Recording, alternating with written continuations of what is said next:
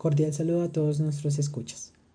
El día de hoy ahondaremos en enfoques en torno al paradigma de la utilidad de la contabilidad. Durante el segundo decalustro del siglo XX, continuando la vigencia de la escuela económico-deductiva, se convierte en parte de toda preocupación contable los fines para los cuales se prepara la información financiera. De forma inicial, esta se ve abstraída en dos objetivos. El primero el satisfacer las necesidades de los usuarios que consultan esta información y la segunda, las reglas acordes que conjugan tal fin.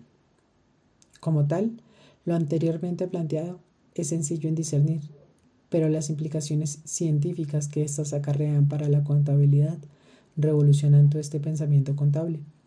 Es importante aclarar que el afán por identificar la utilidad e impuestos en el ejercicio de las empresas toma otra posición en cuanto a importancia dando paso a la utilidad planteada a inicios de este podcast. Como apertura de diálogo y estudio de caso, es vital entablar que este ejercicio expande y añade nuevos conceptos a nuestro orden disciplinar. La discusión de las reglas encaminadas a los esmeros contables y comprender los requisitos para el designio de la información financiera. Interesante, ¿no? Desdibujar la utilidad de la información financiera inclinada al resultado de todo el ejercicio y reestructurarla con base al agrado de los usufructuarios finales. Buenas noches para todos los presentes. En este podcast hablaré de manera grupal sobre lo que fue el paradigma de la utilidad de la contabilidad. Tomando como referencia la vigencia de la escuela económica deductiva que se convierte en parte de toda la preocupación contable para los cuales se prepara la información financiera. De forma inicial, esta se ve abstraída en dos objetivos. El primero en satisfacer las necesidades de los usuarios que consultan esta información. Y la segunda, las reglas acordes que conjugan tal fin.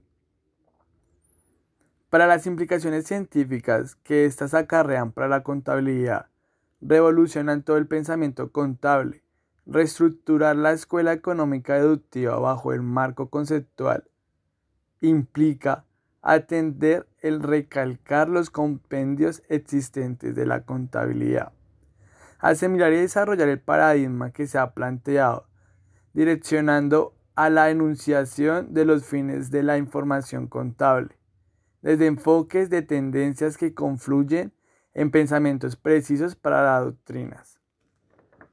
Por otra parte, es relevante mencionar el análisis del contenido informativo de las cifras contables, donde las tendencias recientemente relacionadas con el contenido de los anuncios de beneficios han tratado de analizar cuestiones tales como el efecto de la existencia de fuentes alternativas de información en el contenido informativo, el efecto en las variables genera la oportunidad en la publicación de la información financiera.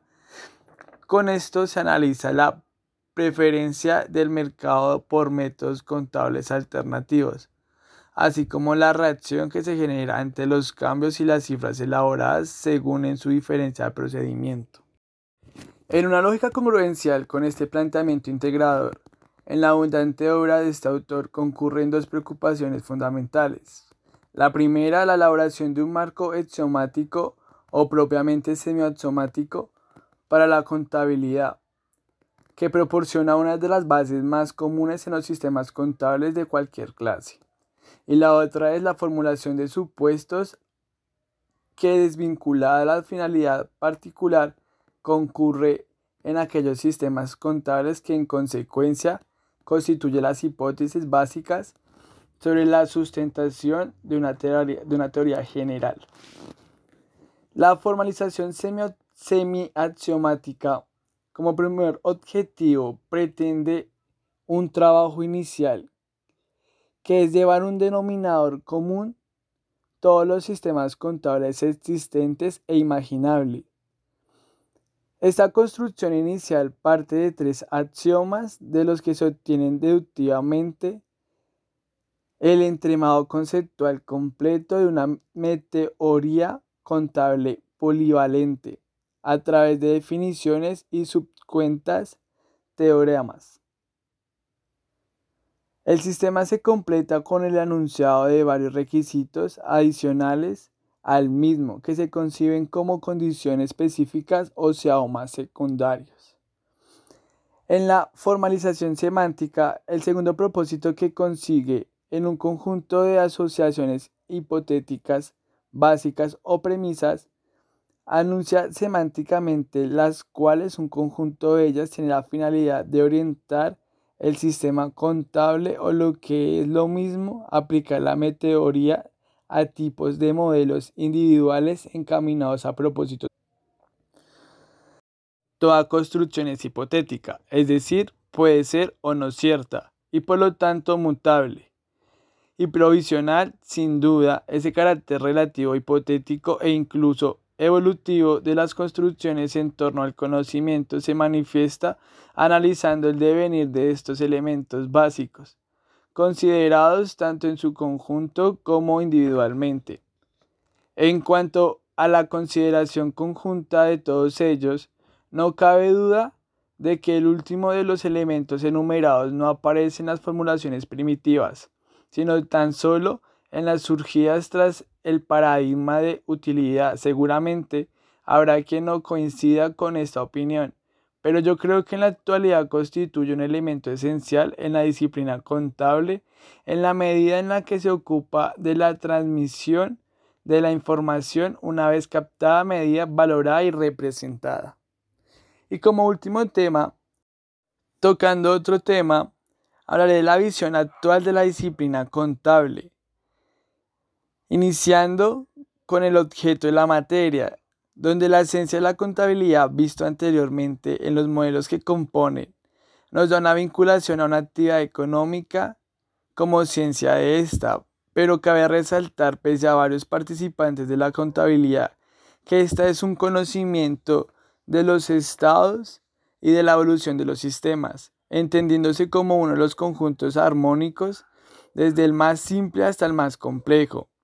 Pero esto nos da también la idea de pensar que la contabilidad también se puede manifestar en otros sectores económicos o con otra finalidad, como por ejemplo en estructuras no económicas tales como el trasvase de líquidos de una red de cañerías o la transformación de sustancias químicas durante el metabolismo de las plantas o animales.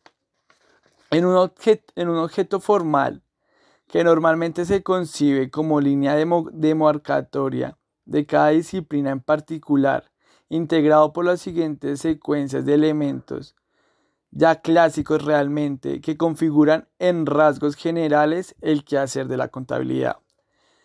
Entre ellas está la captación, la medida, valoración, representación, comunicación. Como hemos dicho reiteradamente, Profundizando con la investigación, mencionaré el impacto de la regulación en el mercado.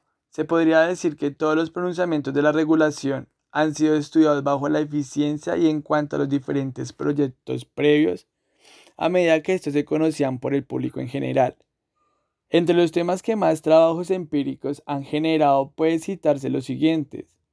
Costos de exploración de empresas extractivas, ajustes por la inflación, conversión de partidas en monedas extranjeras, partidas extraordinarias y especiales, capitalización de arrendamientos, gastos de investigación y desarrollo, información sobre el beneficio por acción.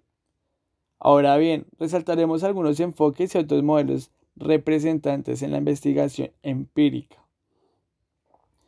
En el enfoque inductivo positivista, su versión pura tiene como objetivo estudiar las prácticas contables en sentido amplio más comunes o habituales, sin informar hipótesis previos, compilándolas, comparándolas y por lo general tratando de inducir desde ellas los principios o fundamentos básicos en los que se sustentan.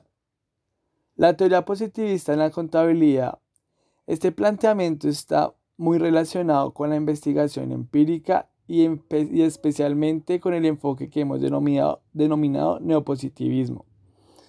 Sin embargo, tiene una nota característica que se aconseja tratarlo por separado, ya que niega la validez de las teorías normativas en nuestra disciplina y limita la teoría contable en la observación empírica de la realidad circunstante.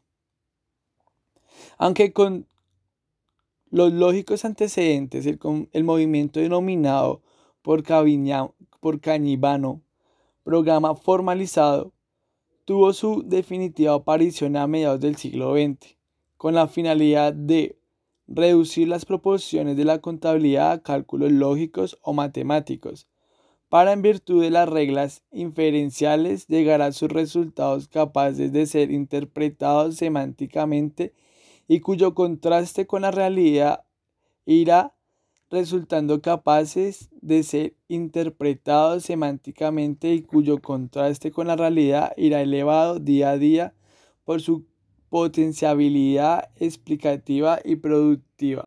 Y como último tema cerraré este podcast con la contabilidad como disciplina científica, basándonos en el concepto clásico de ciencia que se elabora por y para las disciplinas tradicionalmente consideradas como puras, física, química, entre otras, o analíticas como las matemáticas. La aparición de nuevos ámbitos del conocimiento y con ello de nuevas disciplinas, como por ejemplo las sociales, que buscan la consideración sobre el concepto de ciencia y sobre las posibles diferencias y analogías entre el método científico aplicando por las disciplinas clásicas y por las de recién aparición.